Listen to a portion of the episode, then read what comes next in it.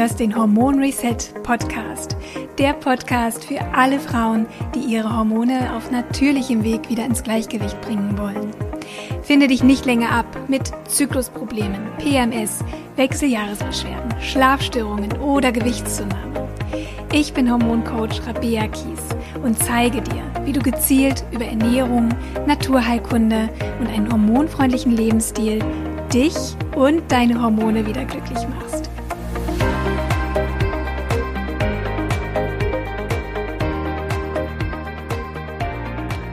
Gast bei mir im Hormon Reset Podcast ist heute Dr. Jens Frese. Herzlich willkommen, lieber Jens. Hallo Rabea, freut mich, dass ich dabei sein darf. Ja, wir kennen uns ja tatsächlich schon länger. Wir haben ja zusammen vor einigen Jahren mal die Personal Trainer Ausbildung gemacht bei der Deutschen Trainerakademie und freue mich, dass wir immer noch in Kontakt sind. Und ähm, ich hatte schon immer den Wunsch, dich bei mir im Podcast zu haben, weil du ja einfach eine beeindruckende Arbeit leistest. Du bist ganzheitlicher Gesundheitscoach, Health Coach, bist Autor, bist äh, ja Ausbilder für Therapeuten und Informationsvermittler, wie auch immer. Ich glaube, du stellst dich vielleicht einfach mal selber vor. Was macht deine Arbeit aus? Wie arbeitest du?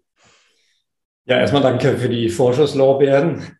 Ähm, ja, ich bin wie viele ähm, durch Sport nach Köln gekommen, denn es gibt ja die Sporthochschule in Köln.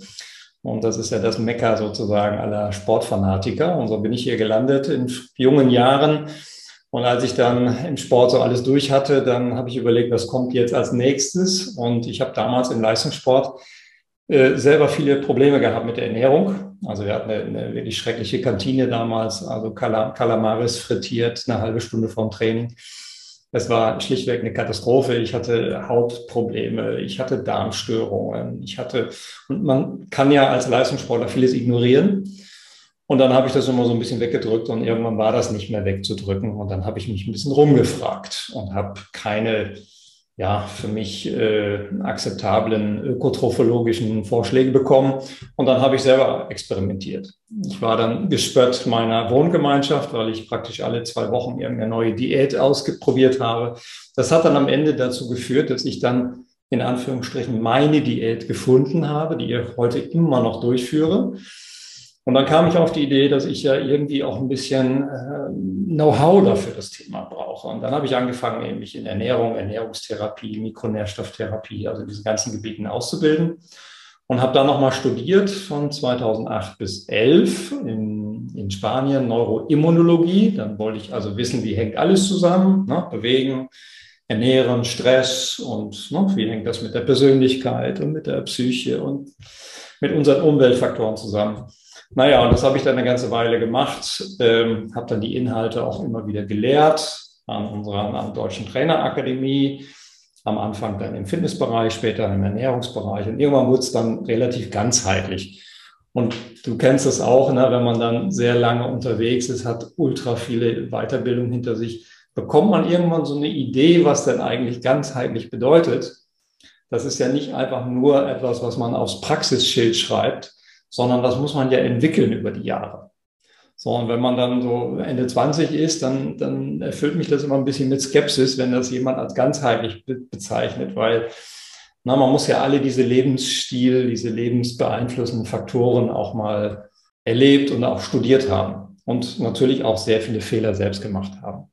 Bevor man sich dann an Fälle herantraut, an Patienten herantraut, an ja, und das ist das, was ich heute mache. Ich habe mich dann auch noch in klinischer Umweltmedizin ausbilden lassen, um wirklich alle Bereiche eines Menschen dann auch beurteilen zu können und vor allen Dingen zu wissen, was sind denn eigentlich die individuellen Baustellen? Wie hängen die zusammen mit der Symptomatik? Denn wir haben ja in der Schulmedizin das Phänomen, dass die Schulmedizin ja auf Akutmedizin programmiert ist. Das heißt, da ist sie richtig gut. Aber die immer größer werdende Gruppe von chronisch erkrankten Menschen, da scheitert halt unsere acht Minuten Medizin.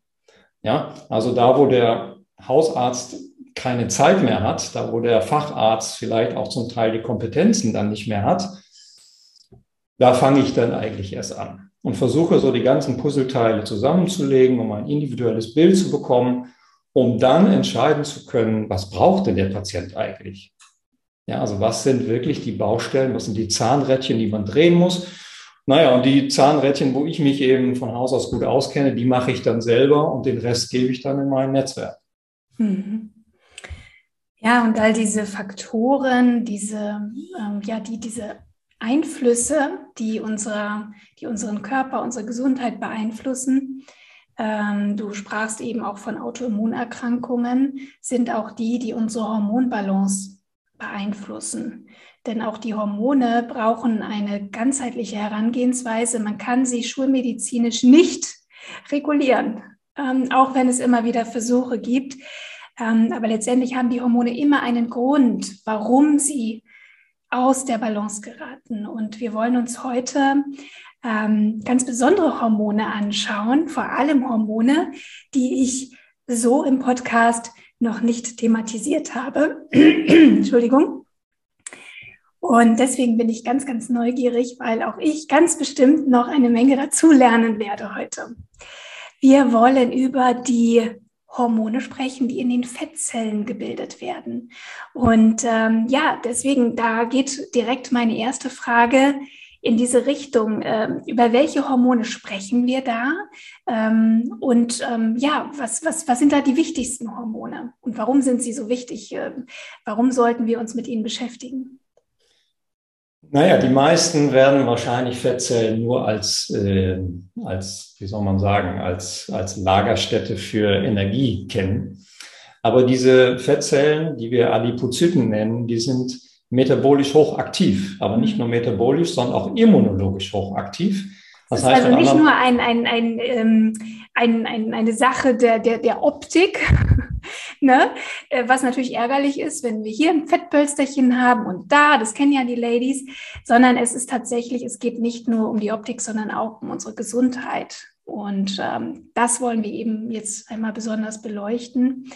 Ähm, genau. Vielleicht auch nochmal als Motivation für alle Frauen, die vielleicht auch zu viel Körperfett haben, ähm, nicht nur eben aus ästhetischen Gründen sich mit dem Thema mal zu beschäftigen, sondern auch, weil sie eben einen maßgeblichen Einfluss auf unsere Gesundheit und unser Wohlbefinden haben. No? Genau.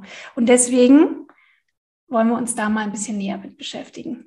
Ja, also diese Fettzellen sind äh, sehr komplexe stoffwechselphysiologische Zellen, die kommunizieren. Die kommunizieren mit dem Rest des Körpers, denn das Gehirn muss ja auch immer wissen, wie ist gerade der Füllungszustand da unten. Ja, also alles kommuniziert sozusagen mit allem und wir müssen ja auch immer berücksichtigen, der Mensch ist ja nicht in Köln, München oder Hamburg groß geworden, sondern er ist groß geworden in der Wildnis. Und in der Wildnis haben wir eben nicht Rewe oder andere Supermärkte ständig um die Ecke gehabt, sondern wir hatten unterschiedliche Nahrungsverfügbarkeiten. So, das heißt, in den Zeiten, wo sehr viel am Baum hing und wir sehr viel aus dem Boden ziehen konnten und auch erjagen konnten, haben wir uns natürlich auf Plattdeutsch gesagt immer schön vollgefressen. Ja, und haben unsere Fettzellen gefüllt, weil es immer wieder Phasen gab, die äh, entweder ein langer Winter oder eine lange Dürreperiode, wo wir dann von diesen äh, gespeicherten Energiereserven dann zehren mussten. So, jetzt haben wir das natürlich alles abgeschafft. Ja, wir, bei uns ist heute alles just in time. Und wir können rund um uns zu essen. Also Nahrung ist ubiquitär verfügbar. Und das ist heute unser Problem. Das fällt uns ein wenig auf die Füße. Denn diesen langen Winter oder die Dürreperiode, die haben wir eben nicht mehr. Wie ich gerade sagte, in den Fettzellen, da ist eine Menge los. Und Hormone sind ja Transmitter. Das heißt, die versuchen ja den äh, andere Organe zu informieren, dass wir ja eine gewisse Stoffwechsellage organisieren müssen. Zum Beispiel muss das Gehirn informiert werden.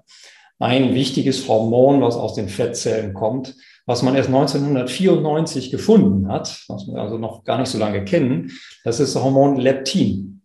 Das Hormon, was vielleicht viele auch schon kennen. Leptin schütten die Fettzellen aus, um dem Gehirn zu signalisieren, wie der Füllungszustand in den, in den Fettzellen ist. Und wenn die Leptinspiegel hoch sind, dann wird dieses Leptin über die Gefäßsysteme ins Gehirn übertragen. Und im Gehirn gibt es ein Gehirngebiet, das nennt sich ventromedialer Hypothalamus. Und dort gibt es so ein kleines Nervenzellkerngebiet, was ja die Rezeptoren hat für dieses Leptin da dockt dann Leptin an und sagt dem Gehirn, bitte nicht weiter essen. Ja, es organisiert also das Sattheitsgefühl. So, und dieses Sattheitsgefühl, das geht natürlich in dem Moment verloren, wo ähm, die Rezeptoren nicht mehr gut funktionieren. Das kennen wir von der Insulinresistenz und so gibt es eben auch eine Leptinresistenz. Das heißt mit anderen Worten, unser Gehirn versteht eben nicht mehr, dass die Fettzellen übervoll sind und wir hören nicht auf zu essen. Ja, das ist zum Beispiel hört man das manchmal von Patienten, die dann sagen, ja, ich esse eigentlich gar nicht so viel, Herr Frese. Aber wenn man dann die Mahlzeitenfrequenz analysiert, dann essen die sehr, sehr häufig. Ja, und am Ende hast du natürlich einen Kalorienüberschuss. Und Weil immer auch ein, ein gewisses Hungergefühl da ist, essen sie dann aus Hunger, weil eben das Gehirn nicht registriert, ich bin satt. Sie versuchen also wenig zu essen, aber öfter. Ja, die, die Appetit- und die Hungerregulation, die funktioniert dann nicht mehr. Mhm. Und es gibt keine, keine Herunterregulierung mehr. Das heißt, Sattheit findet nicht mehr statt. Und dann mhm. hast du natürlich genau das, was du sagst, eben immer das Gegenteil. Du fühlst dich praktisch immer so, als müsstest du Nahrung aufnehmen. Mhm. Ja. Und ähm, man spricht ja bei einer Leptinresistenz häufig eben auch von übergewichtigen Menschen, dass vor allem übergewichtige Menschen unter Leptinresistenz leiden. Gibt es auch schlanke Menschen, die das haben? Eine Leptinresistenz bei schlanken Menschen ist mir nicht bekannt. Mhm. Okay, also es geht wirklich darum, dass einfach das zu viel an Körperfettgewebe für eine Leptinresistenz sorgt. Genau, weil der Körper oder die Fettzellen in diesem Fall versuchen das ja auszugleichen, was das Gehirn dann am Ende nicht mehr versteht. Das ist ja vergleichbar mit, mit Insulin und äh, der Insulinresistenz. Wir produzieren immer mehr Insulin, damit die Information an der Zelle noch ankommt. Ja, und irgendwann hört diese Kommunikation auf. Das, man könnte das so umschreiben, dieses Leptinhormon prallt sozusagen an der Nervenzelle oben im Gehirn ab. Mhm. Ja, das Signal kommt einfach nicht mehr an. Jetzt ist ja Körperfettanteil auch messbar. Ja? Kann man das tatsächlich auch in Zahlen irgendwie darstellen? Wie viel Körperfett ist gesund, wie viel Körperfett ist ungesund oder ab welchem Körperfettanteil ist das Risiko, eine Leptinresistenz zu entwickeln, erhöht?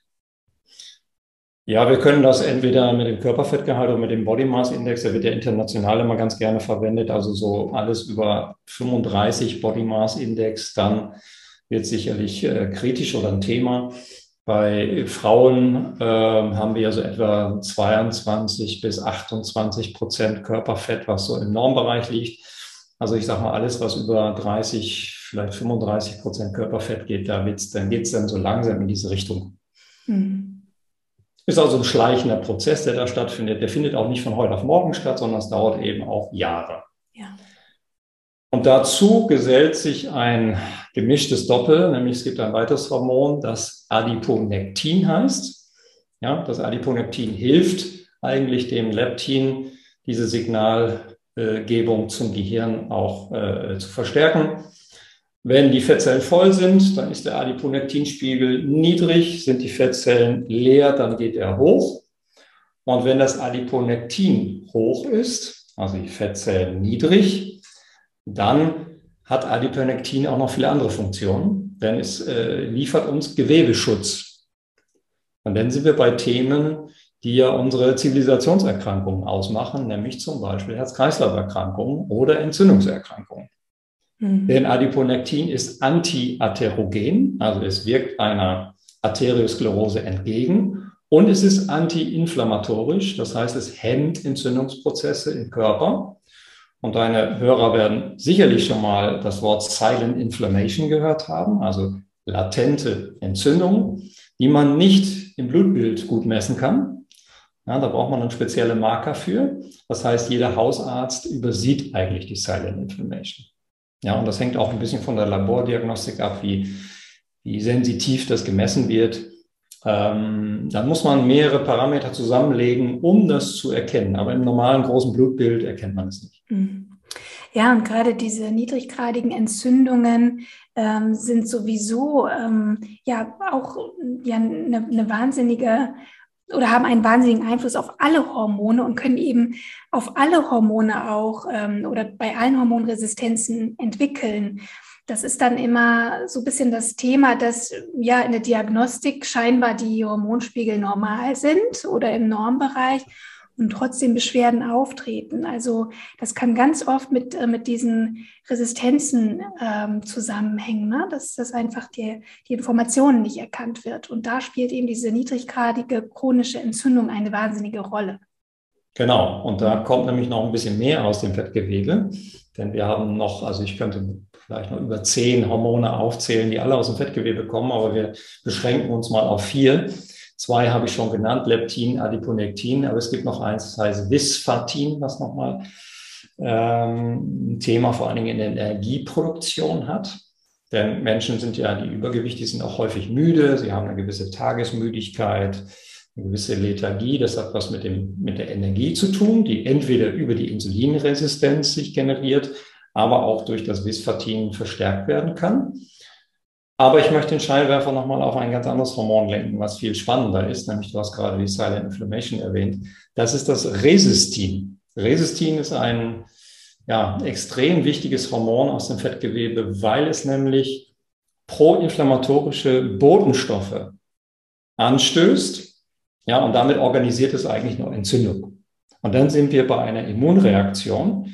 Und wenn das Resistin halt permanent durch stark gefüllte Adipozyten, also Fettgewebe, ausgeschüttet oder produziert wird, dann haben wir im Grunde ständig den Nährboden für eine Entzündungs, ja, eine Entzündungserkrankung. Und vielleicht haben deine Hörer schon mal was von diesen Entzündungsbotenstoffen, wir nennen die in der Fachsprache Zytokine gehört. Das ist dann beispielsweise Interleukin 6, das ist TNF-Alpha, das ist so das Wichtigste. Und das ist ein äh, Zytokin, das nennen wir MCP1 und dieses MCP1, das wiederum alarmiert das Immunsystem. Und da sind wir dann bei einer ganzen Kaskade von vielen von Erkrankungen. Denn wenn das Immunsystem einmal angeschaltet ist, ja, dann hat es auch natürlich einen Reparaturauftrag. Und äh, wenn dieser Reparaturauftrag jeden Tag stattfindet, kostet uns das auch wieder wahnsinnig viel Energie. So, das heißt, wenn wir also Patienten eine Tagesmüdigkeit haben, der liebe Gott hat das ja so nicht vorgesehen. Er hat ja gesagt, nachts schlafen, ja, tagsüber Bäume ausreißen oder Berge versetzen. Und wenn das nicht mehr klappt, wenn wir also nicht mehr schlafen können und tagsüber keine Energie mehr haben oder nicht mehr ausreichend, dann stimmt in dieser äh, hormonellen Grundregulation etwas nicht mehr, wodurch immer wieder auch das Immunsystem angeschaltet wird. Und das frisst wahnsinnig viel Energie. Mhm. Ja, und natürlich ähm, ja, geht auch parallel mit der Ausschüttung von Stresshormonen. Cortisol ist ja auch so an der Hormonhierarchie so mit an der Spitze. Und wenn wir eben dauernd auch Cortisol- und Insulinausschüttungen haben aufgrund eines überaktiven Immunsystems, dann sind natürlich auch wer die Schilddrüse betroffen, die Sexualhormone betroffen. Und dann kann es eben auch zu ja, Hormonstörungen auf Ebene der Sexualhormone kommen. Ne? Zyklus ist beeinträchtigt, äh, Fruchtbarkeit ist beeinträchtigt und, und, und. Jetzt sind wir nämlich genau bei diesem Link, mhm. dem Link zwischen dem Fettgewebe, was die Hormon Resistin, Resistin ausschüttet, was die Zytokine ankurbelt, also die entzündlichen Bodenstoffe ankurbelt. Und wir wissen, dass die Entzündungssituation dann auch die Insulinresistenz verstärkt. Und du hast gerade die Stresshormone noch dazu äh, erwähnt. Ja, eine Immunreaktion kostet Energie und dafür brauche ich eine Erhöhung der Stresshormone, des Stresshormonspiegels, vor allem Cortisol. Cortisol ist ja unser, ist ja nicht nur ein, ein immundämpfendes Hormon, sondern auch ein energiemobilisierendes Hormon.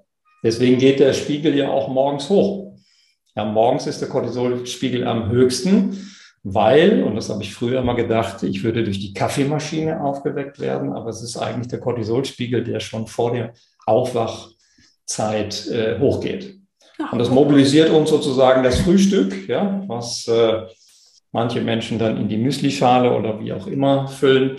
Ähm, und deshalb habe ich zum Beispiel nie gefrühstückt, weil man morgens eigentlich eher in diesem, diesem Energiemobilisierungsmodus äh, ist, ja, durch Cortisol. Und wie du gerade gesagt hast, wenn Stresshormone hochgehen, die Entzündung geht hoch, ähm, dann geht natürlich auch die Insulinresistenz hoch. Mhm. Jetzt versucht deine Bauchspeicheldrüse mit etwas mehr Insulin dagegen zu arbeiten. Und irgendwann nach vielen Jahren, wo du im Büro gesessen hast und hast so langsam aber sicher auch dein viszerales Fett ausgebaut, ja, du hast dann, keine Ahnung, 5, 6, 7, 10 Kilo Fett aufgebaut, dann bist du auf einmal insulinresistent. Und diese Insulinresistenz, die hast du wahrscheinlich auch schon in vielen Podcast-Sendungen thematisiert, die ist jetzt wiederum die Voraussetzung. Ne? Bei Frauen entstehen dann PCOS, Endometriose, prämenstruelles Syndrom, ähm, weil das ja auch alles Körpergewebe ist. Ja, und die bekommen ja auch keine Energie mehr. Bei den Männern ist es dann Testosteron, was nicht mehr gut gebildet wird und vieles andere. Ähm, aber es spiegelt sich auf vielen, vielen Ebenen wieder, diese Insulinresistenz. Das verstärkt dann noch das Übergewicht, das kann aber auch depressive Episoden machen, das kann, kann Ängste verstärken. Also wir haben hier sozusagen eine bidirektionale Verbindung zwischen Körper, Seele, Geist. Ja. Und was ich auch mal nochmal wichtig finde, ist, dass ähm, selbst wenn wir noch gar keine Insulinresistenz ausgeprägt haben, allein schon der Weg dorthin, also diese ständigen Blutzucker- und Insulinschwankungen, ja auch schon ähm, ja, diese, diese, diese Folgen haben. Das heißt, wenn dann sich tatsächlich eine Insulinresistenz einstellt, die dann ja auch nachweisbar ist, ähm, ist das Kind ja eigentlich schon fast in den Brunnen gefallen. Das heißt, wir sollten nicht warten, bis es dann auch diagnostiziert wird, sondern wirklich auch rechtzeitig uns darum kümmern, dass ja, unsere Blutzuckerspiegel stabil sind und dass wir natürlich auch ein gesundes Fettgewebe haben, ähm, was natürlich unsere Gesundheit und unsere Hormonbalance unterstützt. Was ich auch nochmal interessant fand, Jens, oder wolltest du dazu noch was sagen? Ich wollte nur einen Einschub machen. Ähm, ich wundere mich manchmal, wenn ich Blutbilder analysiere. Das, das stelle ich häufig die Frage, was hat denn Ihr Hausarzt dazu gesagt? Ja, das ist alles noch im grünen Bereich. Mhm. Und dann sage ich häufig, jetzt nicht immer, aber häufig sage ich, Sie laufen auf ein großes Problem hin. Ja, aber die gute Nachricht ist, wir können es sofort morgen stoppen. Mhm. Nicht nur stoppen, sondern wir können es auch direkt in die entgegengesetzte Richtung wieder zurückschrauben, wenn Sie wollen, wenn Sie mitmachen, wenn Sie bereit sind, ja, einen bestimmten Weg zu gehen. Und nochmal ganz kurz auf äh, den Satz vorher einzugehen. Vielleicht für die äh, Zuhörer nochmal ganz wichtig zu hören. Sommerstoffwechsel, Winterstoffwechsel. Ja, und das kommt eben aus unserer Evolution. Ja, wir haben nicht zwölf Monate am Stück Kiwis gegessen, Zitronen gegessen und Kuchen und Pizza und Pasta gegessen, sondern wir hatten immer unterschiedliche Nahrungsverfügbarkeiten. Wenn ich mir die Ernährung vieler meiner Kunden und Patienten anschaue, dann ist das Ernährungsregime häufig sehr, sehr ähnlich. Also von Montag bis Freitag fast immer das Gleiche und am Wochenende ein bisschen anders. Ja, und das hat die Natur eigentlich nicht vorgesehen. Die Natur hat ja nur einen sehr, sehr begrenzten äh, Zuckerreichtum, der vor allen Dingen im Sommer da ist. No, wenn wir Obst, Beeren, Früchte und so weiter essen können, ne, die sehr fruktosereich sind, da nehmen Menschen oder Menschen früher, und das ist heute in der Natur, sind das heute noch zum Beispiel Gorillas oder äh, Menschenaffen, die das machen, ja, die futtern sich sehr, sehr schnell Körperfett an, damit sie dann diese lange Phase überstehen können. Eine sehr intelligente Strategie der Natur. Mhm. Und ist das denn heute überhaupt noch nötig, wo wir ja im Grunde auch ja in, in warmen Häusern leben. Ne? Ähm, also würdest du empfehlen tatsächlich, dass wir unsere Ernährung auch darauf anpassen? Also eine Sommerernährung und eine Winterernährung zum Beispiel? Man kann das ja ganz gut dadurch anpassen. Und das ist ja jetzt noch gar nicht so lange her. Ich komme auch vom Land, äh, von der Küste. Und da haben wir immer das gegessen, was der Garten Eden gerade hergegeben hat. Also im Winter beispielsweise sehr viel Kohlgemüse, im Sommer dann wieder ein bisschen mehr Obst. Also wir haben uns regional und saisonal ernährt. Mhm. Und das macht ja heute kaum einer, der in der Großstadt lebt. Ja, wir gehen jetzt beispielsweise am Wochenende oder am Mittwoch ist hier Markt, dann gehen wir auf den Markt, kaufen Gemüse aus der Eifel ein. Und naja, da müssen wir auch ein Stück wieder hin zurück. Und ich finde es aber witzig, wenn man in den Supermarkt geht und Gemüse kauft und dann hat man einen Azubi vor sich, der an der Kasse steht. Dann erlebe ich das sehr häufig, dass die gar nicht wissen, was für ein Gemüse das ist. Ja. Ja, und dann spreche ich manchmal so rein und sage, ja, das ist eine Zucchini. und dann halten die jungen Leute die Gemüsesorten hoch und erwarten dann von mir die Antwort. Also das finde ich schon interessant, was sich da in so 50, 60 Jahren getan hat. Wir haben das total verloren. Ne? Also man muss das immer wieder sagen, regional, saisonal, aber die Leute wissen zum Teil gar nicht, was das bedeutet. Es ist gut, dass du das nochmal erwähnst, weil ich habe neulich gerade wieder eine Frage bekommen äh, oder, oder eine Nachricht von einer Frau, die irgendwie nicht so richtig glauben kann, dass wir tatsächlich noch die Gene von vor, keine Ahnung, ein paar hunderttausend Jahren in uns tragen, ob wir uns denn nicht tatsächlich schon angepasst hätten. An McDonald's? An, die, an unseren heutigen, heutigen Lifestyle, also unsere Ernährung, unser, unsere Bedürfnisse, die der Körper hat, der Stoffwechsel, ähm, vielleicht magst du dazu noch mal was sagen. Ja, dazu kann also sind wir tatsächlich in der Steinzeit immer noch äh, verwurzelt eigentlich? Es gibt tatsächlich bestimmte Anpassungen. Manche gehen auch sehr, sehr schnell, aber evolutionsbiologisch schnell. Was bedeutet das? Ich will mal zwei Beispiele nennen. Das ist das Thema ähm, Gluten, Getreide. Ja, seit wann essen wir Getreide? Etwa seit 10.000, 12.000 Jahren. Es gibt einige Funde, die wurden so um die 30.000 zurückgefunden, äh, wo wir wahrscheinlich angefangen haben, Getreide anzubauen. Ja, und das ist der, der Milchzucker, den wir in manchen Erdteilen gut verdauen können und in manchen Erdteilen gar nicht verdauen können. Also Laktoseintoleranz ist das Stichwort. Und die Laktoseintoleranz ist ungefähr bei 90 Prozent der Weltbevölkerung vorhanden. In einigen Gebieten der Welt aber nicht, zum Beispiel in Skandinavien.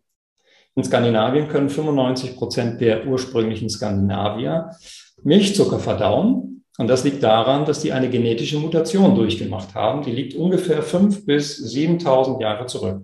Das kann man nur taxieren, man weiß es nicht 100 Prozent. Und das muss in diesen Regionen dadurch stattgefunden haben, dass ein Umweltdruck entstanden ist. Wahrscheinlich hatten die Menschen in Skandinavien sehr, sehr wenig zu essen und haben angefangen, Nutztiere, den Nutztieren die Milch abzuzapfen. Ja, und dann ging es halt ein, zwei Generationen sehr schlecht. Die hatten dann Magen-Darm-Probleme. Und irgendwann gab es diese Mutation und die hat sich dann durchgesetzt in der Bevölkerung. Mhm. Deswegen ist es ja auch ein Drama, dass wir diese Milchüberschüsse, die Überschüsse, die in den USA und Europa produziert werden, an zum Beispiel Milchpulver, dass wir die jetzt nach Asien verkaufen und in Asien große Molkereien äh, aufgebaut werden, nach ostfriesischem Vorbild. Ja? Ich komme aus Ostfriesland, da gibt es diese schönen schwarz-weißen ostfriesischen Milchkühe. Und das exportieren wir jetzt in Gebiete, wo kein Mensch Milchzucker verdauen kann. Mhm. Das ist eigentlich ein Drama. Man muss denen die Laktase-Tablette gleich dazugeben. Ja. Okay, ähm, jetzt ist es natürlich die Ernährung ist das eine, aber natürlich auch unser ganzer Biorhythmus ist ja auch nochmal eine andere Geschichte. Ich würde da gerne nochmal drauf eingehen, weil das haben auch viele gar nicht so im Kopf. Nicht nur die Ernährung ist äh, zuständig für die Ausdehnung von Körperfett, sondern auch unser Lebensstil. Zum Beispiel ist Schlafmangel tatsächlich auch verbunden mit einer Zunahme von Körperfett, einer Zunahme von Insulinresistenz, Entzündungsmarkern. Das wissen viele gar nicht. Und das ist zum Beispiel sehr wichtig für Menschen, ja, die entweder im Schichtdienst arbeiten oder die aufgrund anderer Themen zu wenig schlafen. Magst du dazu mhm. noch mal was sagen?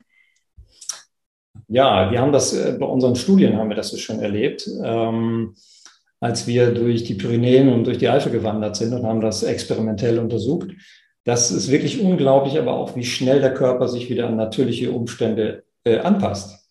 Ähm, wenn wir zum Beispiel draußen übernachten, ja, auf einer Isomatte, dann ist es tatsächlich so, nach ein oder zwei Nächten sind wir wieder da, wo wir früher auch waren, nämlich dass wir dann alles abschalten, was, äh, wenn die Sonne untergeht und dass wir alles wieder anschalten, wenn die Sonne aufgeht. Und zwar relativ schnell. Das heißt, sobald die Sonnenstrahlung auf unsere Retina fällt, ja, werden auch wieder die Stresshormone angekurbelt. Und wenn die Sonne untergeht, dann das entgegengesetzte Hormon, nämlich Melatonin, ausgeschüttet. Und die Stresshormone Aber werden abgeschaltet. Die werden abgeschaltet. Und wir müssen uns ja heute Melatonin reindrücken, ja als Nahrungsergänzung, damit wir überhaupt noch in den Schlaf kommen. Und äh, sehr viele Menschen müssen Schlafmittel nehmen. Also da ist etwas kaputt gegangen in unserem Biorhythmus, was aber vor allen Dingen eben mit dem Tageslicht zusammenhängt. Wir leben heute in Büros, wir leben hinter Mauern und nicht mehr draußen. Deswegen versuche ich, so viel Zeit wie möglich draußen zu verbringen. Ich habe ganz bewusst auch meinen damaligen Sport aufgehört in der Halle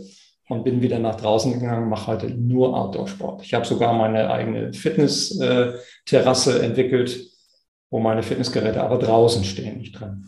Mhm. Ja, es ist ein super wichtiger ähm, Input, finde ich, ne? weil das vergessen wir so oft. Wir fokussieren uns so oft so stark auf die Ernährung, vielleicht auch aufs Kalorienzählen ähm, und äh, vergessen eigentlich, dass diese ganz natürlichen Mechanismen, an die wir eigentlich angepasst sind und die eigentlich unseren Stoffwechsel letztendlich modulieren und unsere Hormone. Ähm, ich habe den Anfang meiner, meines Satzes vergessen, äh, dass die genauso wichtig sind. ja, ja wir, wir, also wo kommt denn dieses Denken eigentlich her? Wir haben heute überall Fachärzte für alle möglichen Disziplinen, aber der Mensch ist ja kein, der, der, der ist ja nicht nur Neurologie, der ist ja nicht nur Endokrinologie, sondern der ist ja alles. Alles ist ja im Menschen miteinander vernetzt. Nur es gibt nur es gibt keinen Arzt dafür, der, der alles sozusagen ergründet. Und das ist auch nicht einfach, das ist auch schwierig. Das ganze Gesundheitswesen ist darauf gar nicht gemacht. Mhm. Ähm, und deswegen sind ja auch so viele Berater, Coaches unterwegs, die sich eben dem Thema ganzheitlich annehmen. Und das, die Baustellen sind ja bei jedem Menschen anders. Ja, ja, definitiv. Und du hast gerade die Stresshormone, die werden natürlich durch Schlafdefizit, ja, gibt es natürlich auch nochmal eine Erhöhung des Stresshormonspiegel. Du hast einen Cortisolanstieg, aber irgendwann kann das Organ auch dieses Cortisol gar nicht mehr leisten. Und dann geht das Organ ein Stück weit in den Keller, in den Regenerationsmodus und plötzlich ist man in so einer Burnout-Situation. Mhm. Ja. Hm, ja, jetzt ähm, ist natürlich, ähm, jetzt hört die Frau zu, die vielleicht auch einen zu hohen Körperfettanteil hat die aber vielleicht auch in der Vergangenheit schon ganz viel versucht hat abzunehmen, aber es will ihr nicht so richtig gelingen. Das, das ist ja auch ein Phänomen, was viele Übergewichtige haben. Sie versuchen weniger zu essen, aber irgendwie klappt es nicht. Also woran kann das liegen? Haben Sie einfach den falschen Ernährungsplan oder was, was läuft da schief? Ich habe damals in der Reha gearbeitet, in der ambulanten äh, traumatologischen Reha. Und da ist mir immer aufgefallen, ich war wirklich völlig naiv. Ich bin als Sportlehrer in die Therapie gekommen und habe gedacht, warum sprechen die Therapeuten die Menschen immer auf ihr Problem an? Also warum ist es jeden Tag die Bandscheibe, jeden Tag das Kniegelenk und was macht denn ihr Schmerz? Und wenn ich es immer wieder aufrechterhalte, immer wieder Schmerz oder Blutdruck, noch schlimmer. Ja, was macht ihr Blutdruck heute? Was war denn gestern Abend und so weiter? Beachtung schafft natürlich Verstärkung und damit verstärkt man das Problem. Und das würde ich sagen, das ist der psychologische Teil dieser ganzen Kiste. Und wenn ich zum Beispiel jeden Tag dreimal auf die Waage steige und mich nur auf das Körpergewicht fixiere, dann wird das für mich ein allumfassendes Thema und dann komme ich aus der, aus der Schraubzwinge gar nicht mehr raus. Ja, von daher wichtig, erstmal sich da ein Stück weit zu entspannen. Ne? Körpergewichtsregulation sehr, sehr komplex, also psychologische Einflüsse, Umwelteinflüsse. Ähm, und häufig, und das sage ich jetzt aus 20 Jahren Lehre, denn wir haben viele Jahre oder machen das bis heute Mentalcoaches ausgebildet. Und da habe ich so eine Tendenz festgestellt, dass Frauen dazu neigen, sehr perfekt in allem immer sein zu wollen. Und mein Coaching-Ausbilder, der hat damals eine sehr, sehr äh, simple, aber prägnante Formel aufgeschrieben, nämlich 100% Familie, 100% Beruf und 100% Ich ergibt unter dem Strich 300% Stress. Mhm. Und dann sind wir wieder bei den Stresshormonen, dann sind wir wieder bei dem Ernährungsverhalten, was sich dadurch natürlich auch verändert. Ja, Süßigkeiten, man braucht dann Brain Food und all diese Sachen, ja, um sich mal kurzfristig gut zu fühlen, weil eigentlich hat man ein Thema, was vielleicht komplett ungelöst ist. Und wie du vorhin schon sagtest, der Körper sucht ja nach Energie. Er ist ja in einem Energiemangel. Und deswegen schickt er mich ja automatisch auch zu solchen vielleicht Kohlenhydratquellen, damit ja. er so schnell wie möglich wieder Energie bekommt. Das ist ja, ja. ein ganz blöder Teufelskreis. Eigentlich habe ich zu viel, ich habe zu viel Körperfett, das müsste ich loswerden. Ja. Aber dieser permanente Energiemangel bringt mich wieder auch zu so einem Essverhalten. Genau. Und dann Und bin ich wieder in so einem Teufelskreis. Ich ärgere mich dann über mich selber. Na, ich, ähm, ja, Deswegen, Rabea, spreche ich auch nicht von einer Beratung oder einer Ernährungsberatung, sondern ich spreche immer von einem Coaching, weil es ein Prozess ist. Und deswegen ist es sinnvoll, wenn man sich einer Gruppe anschließt oder einer, ne, einer, einem, einem Thema, was man über eine gewisse Zeit bespricht und dann nachhaltig bestimmte Themen in, seinem, ja, in seiner eigenen Lebenswirklichkeit dann auch zu verändern. Ja. Ich habe in meinem Hormon Reset Programm auch einige Frauen, die gerne abnehmen möchten und mhm. die kommen auch aus so einer Geschichte, immer dieser Fokus auf weniger wiegen, abnehmen, Kalorien zählen. Und auch hier empfehle ich immer wieder, ähm, sich auf das Gesundwerden zu konzentrieren, in die Balance zu kommen, körperlich, geistig, seelisch. Denn für mich ist das Körpergewicht oder das Körperfett auch nur ein Symptom es ist ein Symptom von vielen, dass der Körper nicht in Balance ist, dass er ja. nicht im Gleichgewicht ist. Mhm. Und sich darauf zu fokussieren, wieder in Balance zu kommen, das ist eigentlich das Wichtigste. Und dann wird automatisch das Körpergewicht sowieso runtergehen. Also man muss sich überhaupt nicht darauf fixieren, auf die Waage. Es wird sowieso passieren, wenn der Körper wieder gesund wird. Und da würde ich dich gerne fragen, ähm, was wären denn die Empfehlungen, die du geben kannst? Wie, wie können wir rauskommen aus dem Teufelskreis? Hast du konkrete Empfehlungen für Frauen, die gerne auch Körperfett verlieren möchten und sich ganzheitlich wieder auf den Weg der Gesundheit begeben möchten? Ich sage im Seminar immer ganz gerne, wer zunehmen will, muss eine Diät machen. Wir kennen ja dieses ähm, Prinzip der Superkompensation aus dem Sport. Das heißt, wenn ich Muskulatur aufbauen möchte, dann muss ich erstmal Energie loswerden, indem ich trainiere. Ich muss meine Muskulatur reizen, ich muss mir einen Aufbaureiz geben und dann kann über Nacht Muskulatur regenerieren. Und wenn wir es gut machen, dann haben wir einen Muskelaufbau. So, und so funktioniert das natürlich im Fettgewebe genauso. Wenn ich jetzt immer wieder mal 21 Tage hungere, dann bekomme ich kompensatorisch genau das Gegenteil von dem, was ich haben möchte. Ich habe das früher, als ich Personal Trainer war, habe ich das immer gerne gemacht. Dann gingen meine Kunden immer in die Buchinger Klinik, kennst du wahrscheinlich auch, mhm. und waren dann immer ganz stolz, kamen zurück, Herr Frese, ich habe acht Kilo abgenommen. Und dann habe ich das immer völlig unkommentiert gelassen, bin nach Hause gefahren und sechs Wochen später kam dann Herr Frese mit der Waage und dann habe ich die Menschen da mal draufgestellt. Und siehe da, dann gab es diesen Überraschungseffekt, dann sagten die Kunden, hey, das kann doch gar nicht sein. Ich hatte doch acht Kilo abgenommen. Jetzt wiege ich ja zwei Kilo mehr wie vorher. Und dann habe ich den Menschen immer den Superkompensationseffekt erklärt. Ganz einfaches biologisches Prinzip. Also vielleicht, wie man es nicht machen sollte, ne, indem man diätet. Wie man es machen sollte, da gibt es jetzt verschiedene Methoden, die man dann vor allen Dingen kombiniert, individuell kombiniert dann als, als Programm auslegt. Ich halte nichts von One Size Fits All. Ich schaue mir immer einen Menschen in seinem sozialen Netzwerk an. Ja, was habe ich für Voraussetzungen? Was habe ich für Leitplanken? Was lässt sich leicht ändern? Was lässt sich aber auch schwer ändern? Denn eine hohe Hürde, vor der wir stehen, ja, da kann man schwer drüber springen. Es ist besser, erstmal die kleinen Hürden zu nehmen, mit einfachen Dingen anzufangen. Und irgendwann sind die großen Hürden gar nicht mehr so groß. Mhm. So, deswegen versuche ich das immer zu priorisieren. Also eine, eine generelle Aussage kann man hier schwer treffen. Zu priorisieren, wo wir dann letztendlich bei dir oder bei jemand anderem dann ansetzen. Und dann über diese Coaching-Prozesse dann die nächsten Schritte einleiten. Denn das können eben viele nicht. Die lesen dann in, in irgendwelchen Zeitschriften oder im Internet. Das könnte man mal ausprobieren. Und dadurch kommt man häufig dann eben auch in diese, diese Negativspirale.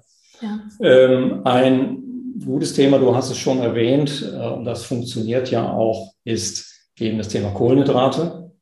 Ja, denn Kohlenhydrate sind ein sehr, sehr günstiger, billiger Energieträger, der durch die Industrie natürlich gerne verarztet wird, in die Produkte eingebaut wird, in unsere Convenience-Food-Produkte eingebaut wird, weil es eben so billig herzustellen ist.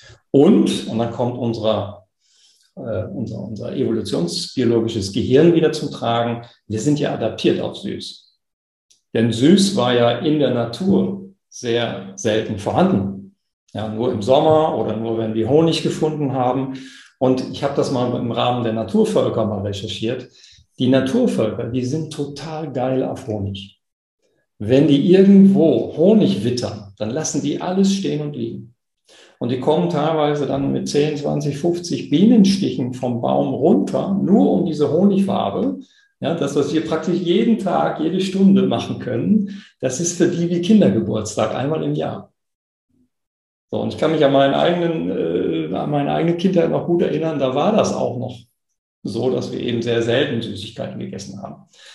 Und naja, also Kohlenhydrate, die steigern, das wissen wir, den Insulinspiegel und die verpacken über das Insulin dann eben die Energie sehr schnell. Und sie binden vor allen Dingen auch Wasser. Und wenn Menschen abnehmen, Frauen abnehmen wollen, und das in kurzer Zeit, dann kochen sie eben vor allen Dingen Körperwasser ab. Und das Körperwasser ist sehr schnell wieder drauf. In dem Moment, wo man Kohlenhydrate wieder zu sich nimmt, ein Gramm Kohlenhydrat bindet vier Gramm Wasser, dann hat man diese Leibesfülle schnell wieder zurück. Mhm. So, also man ich muss es dann auch durchhalten können, wenn man eben in so eine Low Carb Ernährung übergeht oder eine Ketogenic Diet oder ketogene Ernährung, dann muss man vor allen Dingen das Gehirn daran gewöhnen, dass das wirklich nachhaltig durchführbar ist. Mhm. Also ich habe ja, und das wissen meine Zuhörerinnen auch, ähm, eher den Ansatz, ähm, auf cleane Lebensmittel zurückzugreifen. Das heißt, auf die Lebensmittel, die wir schon immer gegessen haben. Ähm, denn da müssen wir uns im Grunde gar nicht so viel Gedanken über Kohlenhydrate machen, weil der Körper sie ganz anders verstoffwechselt als zum Beispiel aufgrund der hohen Ballaststoffe oder resistenter Stärke als jetzt industriell verarbeitete Lebensmittel. Ähm, Deswegen, also ich finde immer, da muss man ein bisschen gucken, ne, Kohlenhydrate nicht zu verdammen, weil gerade Frauen, die unter Erschöpfung leiden, ähm, die eben zu wenig Energie haben, auch auf gute Kohlenhydratquellen angewiesen sind. Ne? Und deswegen da immer so ein bisschen ähm, nicht auch wieder diesen krassen Ansatz zu, zu suchen, sondern eher den moderaten Ansatz, der natürlich auch langfristig sehr, sehr gut umsetzbar ist. Ja, da muss man vielleicht noch ergänzen, das habe ich gerade nicht gemacht, ist, Kohlenhydrate sind nicht Kohlenhydrate. Du hast es ja erwähnt. Ja, natürliche Kohlenhydrate sind häufig Ballaststoffe, das heißt nicht als Energie verfügbar, aber es geht um die Industriekohlenhydrate, mhm. ja, um die raffinierten Kohlenhydrate, die also in einem Raffinationsprozess äh, zu Zucker umgewandelt werden. Und da fängt das ganze Dilemma an. Und die gehören Aber ja man kann natürlich auch, wenn man jeden Tag einen Smoothie sich macht, ja, und reichlich Beerenfrüchte und so weiter einbaut, kann man natürlich auch an Körperfett zunehmen. Ja, also naturbelassene Nahrungsmittel bevorzugen, was natürlich auch unser Verhalten voraussetzt, dass wir eben entsprechend uns unser Einkaufsverhalten, unsere, unser Verständnis für die Nahrungsmittel, die wir einkaufen, dass wir da auch unsere Kompetenz wieder ein Stück erhöhen erweitern und nicht einfach nur das aufnehmen, was uns die Industrie vorsetzt. Darauf wollte ich hinaus, weil wir ja doch auch sehr, ähm, also wenn, wenn wir uns wirklich unsere Ernährungsroutinen angucken, und du hast sicherlich auch schon viele Ernährungspläne gelesen, wie auch ich, von, äh, von Kundinnen oder Patienten, mm, da ist eben viel Verarbeitetes drin. Also ich sage mal Brot, Nudeln, das Fettchen vom Bäcker, das gehört ja zu unserer Ernährung, zu unserer heutigen Ernährung. Und ähm, das ist ja sehr weit weg von einer natürlichen Ernährung aus größtenteils unverarbeiteten Lebensmitteln. Und da müssen wir wieder hinkommen. Und ich bin der Meinung, wenn wir da hinkommen, dann werden wir auf Dauer gar kein großes Problem mehr haben mit Übergewicht oder Resistenzen. Das ist zumindest auch das, was ich beobachte bei meinen Teilnehmerinnen im Programm. Ähm, damit habe ich super gute Erfahrungen gemacht und es ist dann auch gar nicht mehr nötig, Kalorien zu zählen. Das habe ich der Körper noch nie auch, gemacht. Weil der Körper auch auf eine ganz andere Art und Weise mit Sättigung und Zufriedenheit reagiert auf natürliche Lebensmittel. Ja. Also ich werde mich nicht an eine Avocado überessen. Das ist äh, quasi nicht möglich, bin ich ja, der Meinung. Ne? Nur mal eine Zahl, Rabea, weil ich es gerade vorbereitet habe für, für Instagram. 20 Millionen Menschen in Deutschland essen jeden Tag in einer Kantine. Die Zahl hat mich auch ein bisschen umgehauen. Also Menschen, die in Altersheimen leben, Menschen, die in Krankenhäusern sind, Schulkantinen, äh, Kindergärten und so weiter. Das 20 Millionen, ist ein Viertel der Bundesrepublik äh, Deutschland, die jeden Tag in Kantinen essen. Und da haben wir eben das große Problem, dass da eben Masse vor Klasse steht. Ja, wenn wir also von der Masse ein Stück weit wegkommen, wieder hin zur Klasse, dann müssen wir das auch wieder selbst organisieren und uns eben nicht die Dinge alle vorsetzen lassen. Und abends unseren, unsere Mikrowelle und äh, schnell mal aufgetaut, also diese Convenience-Food-Produkte, die ja ultra erfolgreich sind. Mhm. Also viele Menschen wollen das ja auch. Und ähm, naja, aber hier kann jeder Einzelne natürlich sehr schnell auch umsteuern. Ja. Wäre das so deine wichtigste Information, ein bisschen zu schauen? Also, was heißt bisschen? Also, auf jeden Fall nochmal den Kohlenhydratverzehr anschauen und die Kohlenhydratquellen.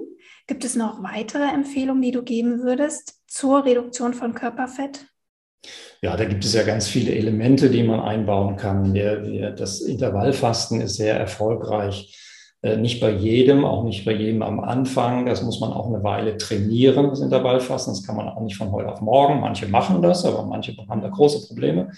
Speziell ähm, auch, hier möchte ich nochmal intervenieren, äh, speziell auch Frauen ähm, müssen das Intervallfasten anpassen, ja. weil tatsächlich äh, bei uns Frauen äh, die Sexualhormone etwas sensibler reagieren auf Fasten als ähm, ja. die, der, die der Männer. Auch die Schilddrüsenhormone. Und, mh, deswegen da muss man mal schauen, äh, von Fall zu Fall, also gerade wenn eben schon eine ausgeprägte Insulinresistenz da ist oder Frauen in den Wechseljahren können das zum Beispiel sehr viel besser umsetzen als Frauen, die noch einen Zyklus haben in den fruchtbaren Jahren.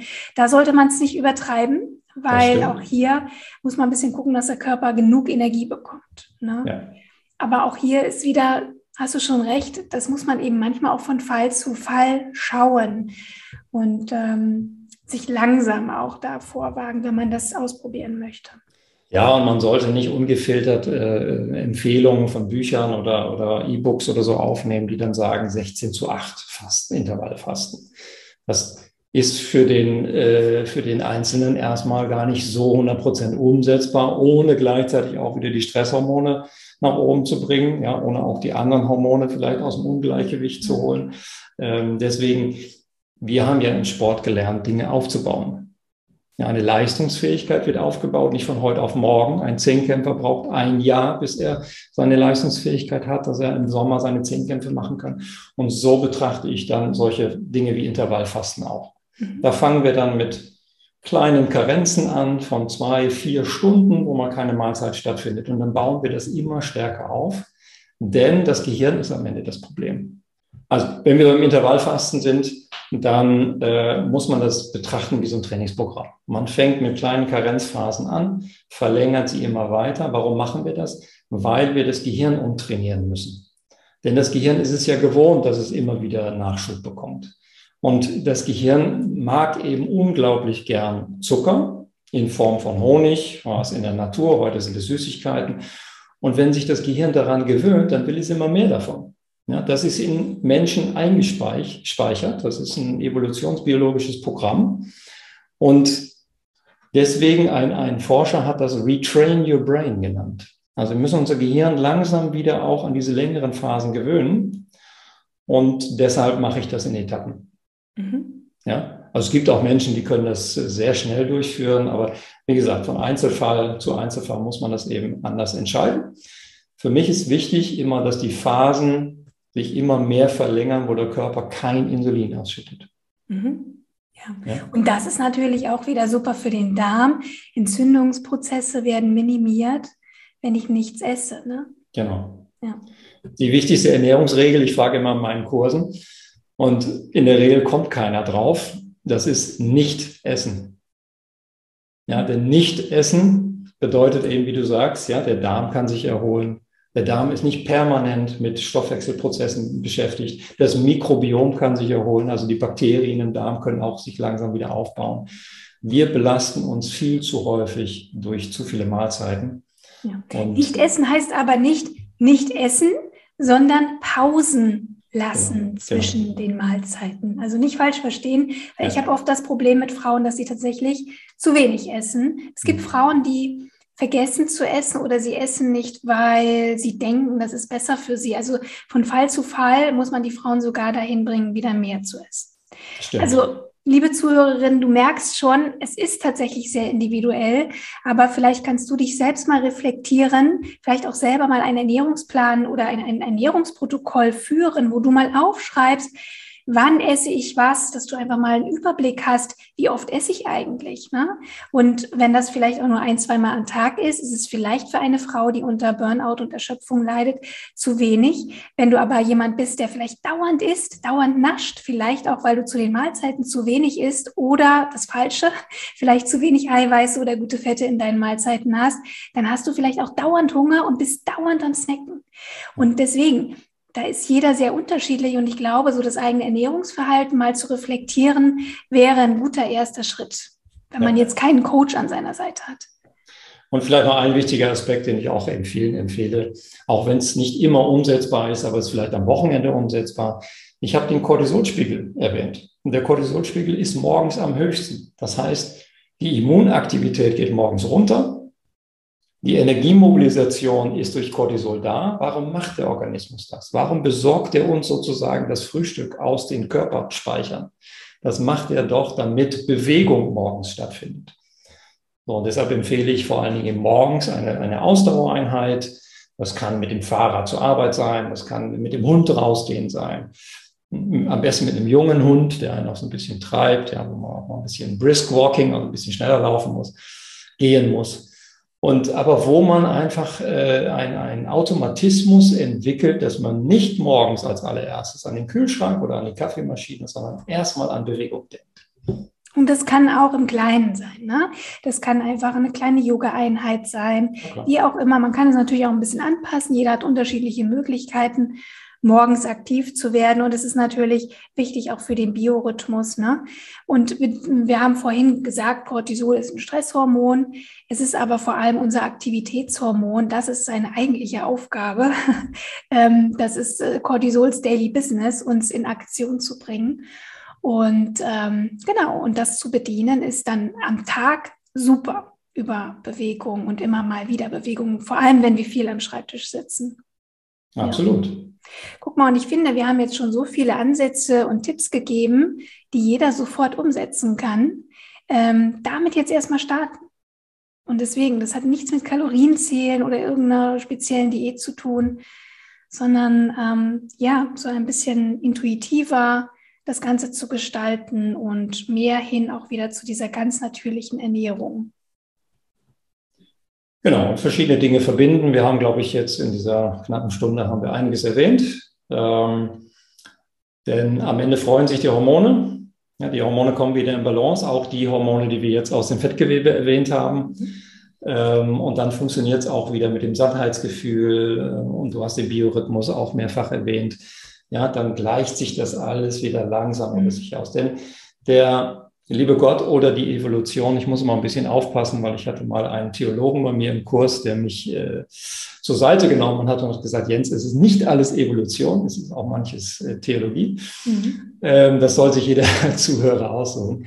Der liebe Gott hat eben die Bewegung in uns eingebaut. Und wir bewegen uns ja deshalb, weil wir auf Nahrungssuche gehen. Ja, und die Nahrungsaufnahme hat eigentlich in der Evolution des Menschen nie vor der Bewegung gestanden. So auch vielleicht da mal drüber nachdenken.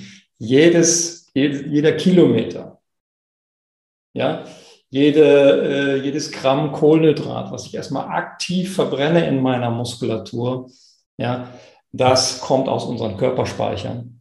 Und dann kann sich auch unsere, unsere Speicherorgane wie Fettgewebe, wie äh, die Glykogenspeicher, also die Glucose-Zuckerspeicher in der Leber und in der Muskulatur, ja, die kommen dann wieder auf ein normales Maß zurück. Mhm.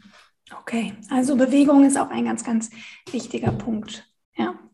Ich habe aber noch mal eine Frage, Jens, weil tatsächlich nicht immer alle Frauen ein Problem haben mit zu viel Gewicht, zu viel Körperfett, sondern ich bekomme immer wieder auch Nachrichten von Frauen, die, zu die sagen, ich habe zu wenig. Ich möchte eigentlich gerne mehr Gewicht ähm, und es gelingt mir nicht zuzunehmen. Gibt es auch ein Problem mit zu wenig Körperfett? Ähm, ich kann es persönlich direkt schon beantworten, ja, denn unter Umständen äh, haben wir wieder Probleme auch mit den Sexualhormonen. Frauen mit zu wenig Körperfett äh, kann es passieren, dass die Hormonspiegel niedrig sind, dass sie äh, keinen Eisprung haben. Probleme haben, schwanger zu werden. Ähm, auf dieser Ebene auf jeden Fall. Aber gibt es da vielleicht auch eine Erklärung aus Stoffwechselsicht, äh, warum Menschen, warum es Menschen gibt, die nicht zunehmen können? Also erstmal, du hast den Zyklus erwähnt. Wir wissen das aus dem Sport. Ja, Marathonläuferinnen haben auch keinen Zyklus oder viele Leistungssportler haben keinen Zyklus, weil der liebe Gott eben an dieser Stelle auch gesagt hat, wir können nicht die Arterhaltung und das Überleben an eine Stelle setzen. Ja? Denn wenn es um die Integrität einer, äh, eines Menschen geht, dann spielt die Reproduktion, also die Arterhaltung, erstmal keine Rolle. Das heißt, unsere Reproduktionsachse wird gehemmt und es wird alles dafür organisiert im Körper, dass wir überleben können als Individuum. Und da muss es ja, wenn, wenn der, also wenn wir im Untergewicht sind, dann muss es ja bestimmte Situationen oder bestimmte Konstellationen, muss man besser sagen, geben im Körper, die dafür verantwortlich sind, dass sehr viel Energie verbraucht wird, aber nicht sehr viel Energie gespeichert wird. So will ich das mal nennen. Und häufig stehen da natürlich auch bestimmte mentale Dinge im Hintergrund, die, die eine Rolle spielen können. Ähm, wir haben natürlich auch eine mediale Beeinflussung, die massiv ist. Ja. Und man kann sich auch in die Bulimie sozusagen äh, hineintrainieren. Wo man dann irgendwann an diese Grenze, an diese Schwelle kommt, wo man dann alleine ohne Hilfe kaum noch wieder in die, ja, in die, in die Regulationsebene wieder zurückkommt. Aber gibt es auch Stoffwechseltypen zum Beispiel, die gar nicht so in der Lage sind, Fett anzusetzen? Die gibt es auch, ich gehöre auch dazu. Ja, mein Großvater hat immer gesagt, guter Futterverwerter, schlechter Futterverwerter. Mhm. Heute wissen wir ja, was das ist. Und deshalb muss man die Körpergewichtsregulation natürlich auch ein Stück weit über den Darm steuern, denn im Darm haben wir sehr viele Mikroben und es gibt inzwischen ein Firmicutes Bacteroidetes Ratio, an dem können wir messen, ob wir ein guter oder schlechter Futterverwerter sind. Also mhm. sind unsere Darmmikroben in der Lage, sehr viel, den letzten Krümel sozusagen aus unserer äh, Ernährung in Energie umzuwandeln oder landet auch sehr viel in der Schüssel. Mhm. Ja. Und okay. da ist eben das Mikrobiom, das wissen wir jetzt so seit ein paar Jahren. Es gibt jetzt inzwischen auch Labordiagnostik dazu. Und man muss sagen, die, die Mikrobiomdiagnostik ist jetzt in den letzten ja, fünf, zehn Jahren, die Wissenschaft dahinter ist explodiert. Ich würde mal sagen, wir wissen vielleicht zehn Prozent über unser Mikrobiom. Also sehr spannend, deswegen verfolge ich das auch jeden Tag, was da so Neues kommt. Ähm, denn ich bin inzwischen, und das habe ich auch in mein Konzept integriert, auch immer beim Darm, wenn es um die Körpergewichtsregulation geht. Mhm. Ja, denn das können wir natürlich auch beeinflussen über die Ernährung. in die eine als in die andere Richtung. Ja, ne? genau. Mhm, sehr spannend. Ja. Okay, super. Jens, ich danke dir ganz herzlich für all die vielen, vielen Informationen und auch Erklärungen ähm, zum Thema Hormone, Fettgewebe und wie wir das natürlich auch ähm, regulieren können. Hm, du bildest selbst Therapeuten aus. Du hast eine Ausbildungsakademie. Möchtest du gerne mal darüber erzählen, was da, was so der, da der Inhalt ist? Ja, wir haben ja viele, viele Jahre im, im Fitnessbereich äh, unterrichtet und gelehrt, die klassischen Ebenen Fitness, Ernährung und Mental. Wir haben uns jetzt uns spezialisiert auf das, was ich am liebsten mache, nämlich der, dieser Bereich Mentalcoaching und Ernährungscoaching. Und ähm, warum Therapeuten ausbilden? Weil ich glaube, dass es noch sehr, sehr viel Wissen gibt, was in die Anwendungsebene muss.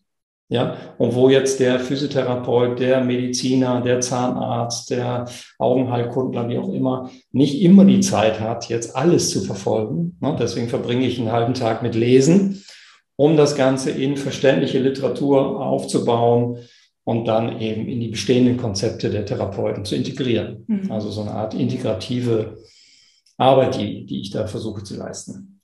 Super. Ich verlinke auf jeden Fall mal deine Website. Wen das interessiert, der schaut natürlich vorbei.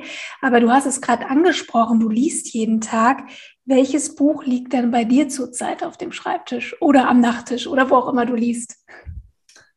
Äh, Im Moment liegt dort ein Buch eines südafrikanischen Professors, das heißt Waterlocked. Und da geht es um das Trinkverhalten.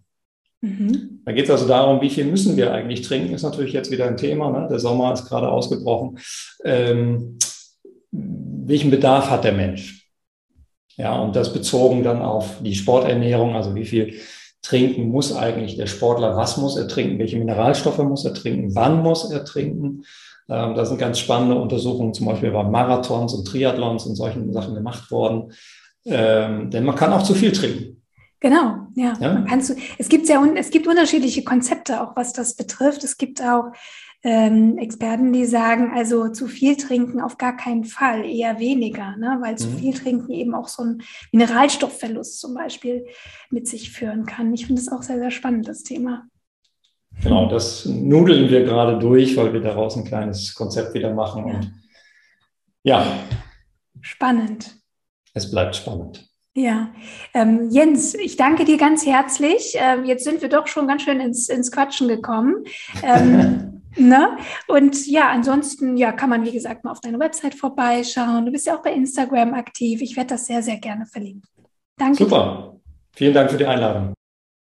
Du hast in dieser Podcast-Episode eine Menge Tipps mitbekommen, wie du deinen Körperfettanteil optimieren kannst oder reduzieren kannst Natürlich über deinen Lebensstil, aber vor allem über die Ernährung. Und wenn du an dieser Stelle noch mehr praktische Umsetzungstipps haben möchtest und speziell nach Rezepten suchst, die dazu beitragen, deinen Hormonhaushalt und natürlich auch deinen Körperfettanteil zu optimieren, dann empfehle ich dir von Herzen mein brandneues Hormonreset Kochbuch. Es ist ein E-Book mit über 35 hormonfreundlichen Rezepten für Frühstück, Mittagessen, Abendessen und gesunden Snacks. Ähm, aber es ist nicht nur ein Rezeptbuch, sondern du bekommst auch Grundwissen was eigentlich eine hormonfreundliche Ernährung ausmacht. Du bekommst eine Basisvorratsliste, damit du jederzeit auch gesunde Mahlzeiten zubereiten kannst, eben auch spontan, wenn es mal nicht zum Einkaufen gereicht hat. Du bekommst Meal Prep Tipps, damit du eben auch vorkochen kannst. Und das wird dir helfen, jederzeit eben auch etwas Leckeres im Kühlschrank zu haben, damit du eben nicht verleitet bist, dann doch wieder schnell zum Bäcker zu gehen und dir ein Brötchen oder ein Teilchen zu holen. Und ähm, ja, dann bekommst du auch einen Wochenplan, damit du wirklich auch deine Woche planen kannst, welche Mahlzeiten du isst, damit du entsprechend einkaufen kannst. Denn je besser du planst, Je besser du vorbereitet bist, desto weniger wirst du dazu verleitet, dir schnell einfach irgendwas Süßes zu holen. Und wenn du gesunde Mahlzeiten in deinen Alltag integrierst, dann wirst du auch kaum Heißhunger haben oder Süßhunger. Also die Hauptmahlzeiten sind wahnsinnig wichtig. Und dafür bekommst du ganz tolle Rezeptideen, die leicht sind und eben auch in einem stressigen Alltag umsetzbar sind, die auch mit Kindern umsetzbar sind. Denn ich habe auch einige Rezepte im Buch, die auch den Kindern besonders schmecken, wie eine Bolognese oder eine Lasagne oder ein Auflauf. Und zusätzlich bekommst du auch noch ein E-Book Hormonfreundlich Naschen. Das ist ein Bonus, den ich dir dazu schenke. Das sind zehn gesunde Rezepte, ja, mit gesunden Muffins, Riegeln, Energy Balls, Brownies, Schokokuchen, Fruchteis, die dir helfen, hormonfreundlich gesund zu naschen und vor allem ohne Reue. Denn das muss einfach auch sein. Wir mögen es süß. Jens hat es im Interview erklärt. Und ähm, es gibt ein paar Tricks, wie du eben auch gesund süß essen kannst. Du findest das E-Book mitsamt der Boni auf meiner Website rabea-kies.de slash Kochbuch. Schau einfach unter Angebote, wenn du auf meiner Website bist, aber ich gebe dir auch nochmal den Link direkt in die Beschreibung zu dieser Podcast-Episode. Also, wir treffen uns in der Küche. Ich wünsche dir ganz, ganz viel Erfolg und vor allem Freude beim hormonfreundlichen Kochen.